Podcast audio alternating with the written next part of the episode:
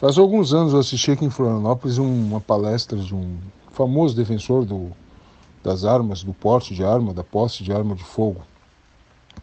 E na ocasião ele estava muito indignado com a reverberação, com a ênfase que a mídia estava dando por uma chacina ocorrida nos Estados Unidos, que diferentemente da maioria delas que ocorrem nas high schools, no ensino médio, ela tinha ocorrido nas escolas numa escola infantil. Um massacre de crianças, crianças pequenas assim, sabe, do ensino fundamental, das séries iniciais. E e cara, ele falou um negócio que naquele momento eu percebi que eu não podia mais estar junto com essa galera conservadora. Quer dizer, já estava sacando isso, mas ali foi decisivo, sabe? Ele disse assim: é, agora os jornais aí, a televisão fica noticiando que mataram algumas criancinhas. Eu não me lembro exatamente das palavras, mas o conteúdo era exatamente isso: que mataram algumas criancinhas. E eu sei que vão me dizer que o número de homicídios nos Estados Unidos tem caído, o número de o índice de mortes por arma de fogo, eu sei de tudo isso, tá? Mas não é porque um problema está diminuindo que ele não existe, entendeu? Não é porque tem cerca de 200 milhões de pessoas em condição de subnutrição, de fome no mundo, que eu vou dizer que 200 milhões é menos do que um bilhão no passado e deu. E continua assim.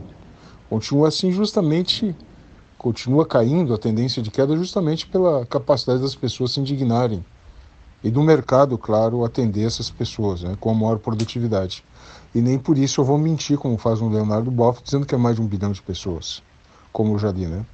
Não, acho que tem que, tem que se ater aos fatos, mas tem que mostrar, enfrentar os problemas, né? E a chacina nos Estados Unidos são um problema.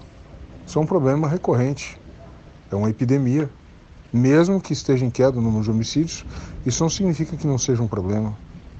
Isso não significa que pais, particularmente de crianças pequenas, não devam se preocupar, seja nos Estados Unidos ou seja em qualquer outro país. E já que é para falar de fatos, também vamos citar aqui que o país que tem menos homicídios no mundo é o país que tem proibição total do porte, da posse de arma, que é o Japão. Se é para usar estatística, então vamos usar todas, né? Tá legal? Eu sei que não dá para equiparar o Brasil com o Japão, né? dá para comparar, mas não equiparar, e não dá para tentar igualá-lo apenas na lei. Né? E eu sei que no Brasil, devido à nossa insegurança pública, é recorrente o desejo e a necessidade de pais defenderem suas famílias. Né? Mas isso não elimina um problema. Quando eu tinha oito anos, a gente visitou um primo da minha mãe em Canoas, o cara era taxista. E naquela época eu adorava brincar de polícia e ladrão na rua. A gente tinha arminha de fogo, né? arminha de fogo de espoleta, né? E essas arminhas, as mais baratas, a gente destacava uma uma espoleta, né, que era um pouquinho de pólvora, e colocava ali no cão do, da arma, apertava o gatilho e ela dava um estourinho. Os garotos que tinham mais grana, eles tinham uma que tu colocava seis espoletas ali no tamborzinho da, da arma e te dava uma maior autonomia maior poder de fogo, né? E eu nunca tinha tocado numa arminha dessas, sabe? Eu adorava aquilo. Aí eu tava na casa desse meu uh, desse meu parente, né? E ele tinha um filho também, mais ou menos da mesma idade. E eu tava na cozinha deles e uh, naquele tempo as geladeiras não eram esses robôs gigantes que são hoje, esses Transformers, né? Eram umas geladeirinhas aquelas de vovó, redondinhas, baixinhas e em cima da geladeira tinha uma arma que eu, na minha ingenuidade, achei que era uma dessas de espoleta múltipla, né? Eu peguei na arma, encostei o dedo no gatilho, apontei para o meu primo e perguntei: Posso dar um tiro? O primo da minha mãe era taxista. O Rio Grande do Sul sempre foi um dos estados que mais teve acesso, mais teve porte de arma, né? E taxistas usavam todo mundo sabia que taxista era um dos grupos profissionais que mais usavam armas para se defender, né? De assaltos e tal. O guri tremeu, sabe? Ele olhou para mim, apontou o dedo e eu me lembro da mão dele tremendo. Eu senti que tinha alguma coisa errada ali, não falava, não sei a voz da. não sei a som da, da boca dele. E de repente veio uma mão atrás de mim, pegou a arma, puxou e era o pai dele. Daí a gente, todo mundo foi comer E ele falou o que tinha acontecido. Meu pai e minha mãe emudeceram, terminaram de comer, saíram dali, foram embora e nunca mais voltaram, nem falaram com o cara. Obviamente eles culparam o cara e com razão, né? Agora, imagina se eu tivesse puxado o gatilho. Eu ia ter matado uma criança, provavelmente, né? E como é que ia estar a minha cabeça hoje em dia? Provavelmente ia estar um perturbado total, né? Nem estaria gravando esse áudio aqui. O que, que aconteceu ali, antes disso, é que minha mãe ela era daquelas que passavam várias orientações todo dia. E eu era daquelas crianças meio CDF, assim, que ouvia e seguia quase que arrisca tudo, né? Então uma regra era uma regra. Então mesmo sendo criança, existia um sentido de compromisso, de responsabilidade. Uh, quando eu vi, mudando de assunto, cenas do julgamento da Boate Kiss, das, do acidente, da tragédia, desculpa, da tragédia que levou à morte mais de 240 pessoas e vários outros sequelados, fora o trauma daqueles que sobreviveram. Eu vi o dono da boate chorando, chorando copiosamente. E na hora que eu vi ele chorando e falando, vocês me odeiam, ele falava várias coisas e claro que dava pena dele, mas eu senti na hora, não era falso, senti que não era falso. Cara, eu senti, eu, eu percebi uma criança ali. Era uma criança que estava falando. Teve um momento da fala dele que ele disse assim: ah, eu liguei para o meu pai e disse: meu pai, que, pai, o que, que eu faço agora? O que, que eu faço agora? Meu pai estava na praia de fala. E cara, é difícil julgar, né?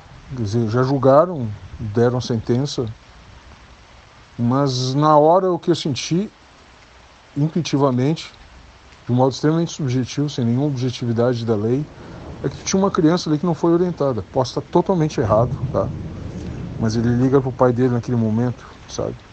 Ele relata isso. Né? cara, assim, eu podia ter cometido uma grande. Uma, ter, feito, cometido um grande erro na minha vida, né? Um erro absurdo. Mas eu atribuo. Eu atribuo não ter errado as regras da minha mãe, sabe? É regras que muitas vezes foram uh, foram cumpridas excessivamente e me prejudicaram até em relacionamentos pessoais, seguindo certas regras de segurança e tal, uh, amizades e tal, que eu acabei momentos assim que eu poderia me divertir, não me divertir porque tinha que cumprir certas regras, né? E isso para mim era era meio que obsessivo. Talvez eu tenha esse provavelmente tenha esse, essa característica de obsessão, né? Isso aí se percebe pelos meus áudios, os meus textos, como eu encaro as questões, como eu insisto nelas, as minhas aulas, por exemplo, eu insisto em detalhes, se eu vejo que alguma coisa está errada, eu retifico. Bom, para resumir a história, né, eu acho que é ruim quando a gente fala a sociedade, generaliza muito, mas o que eu vejo muito no padrão de comportamento no Brasil é uma infantilidade, né? Por exemplo, tu vê vizinhos ouvindo som alto, botando o som automotivo para o outro vizinho, em vez de botar por dentro de sua casa, como se fossem crianças inconsequentes. Né? E tu tem isso assim em várias situações no Brasil, em várias, uh, em vários momentos, em lugares diferentes. E é uma coisa interclasses, não é só de uma determinada classe social, não é regional, tu vê em vários lugares. Então o que, que eu percebo nisso? Percebo uma infantilidade na sociedade brasileira, uma falta de compromisso de dizer assim, não, tu não deve fazer isso, entendeu? Eu vejo isso também, por exemplo, quando eu comparo com outras sociedades, nem vou falar de países nórdicos, na Europa, basta citar, por exemplo, o caso da Argentina, né? onde eu estava vendo uma youtuber brasileira que mora lá comentando que som alto é uma coisa assim, cara, que quando tem na rua as pessoas descem dos apartamentos e vão perguntar se tem autorização para aquilo. E no Brasil simplesmente se acha isso algo irrelevante, então é, é, é, é, uma, é quase uma atitude canina de cão beta ou gama que desafia o alfa porque sabe que tem a proteção do dono. Só que quando esse dono sai, ele leva uma cacetada do, do alfa, entendeu? Porque os cães têm hierarquia. Então no Brasil, em nome da democracia, em nome da cultura, da liberdade, simplesmente se perde qualquer noção de hierarquia, de lugar público. Então, tu não tem regras que são observadas no ambiente público. É como se o ambiente público fosse a casa da mãe Joana, fosse um lugar sem nenhuma necessidade de códigos, de regras de conduta. Isso gera conflitos. Tanto que eu já ouvi dizer, né, já comentei, já conversei com pessoas da área, que o maior número de telefonemas para as polícias nos finais de semana são reclamação, reclamações de som, de baderna e tal.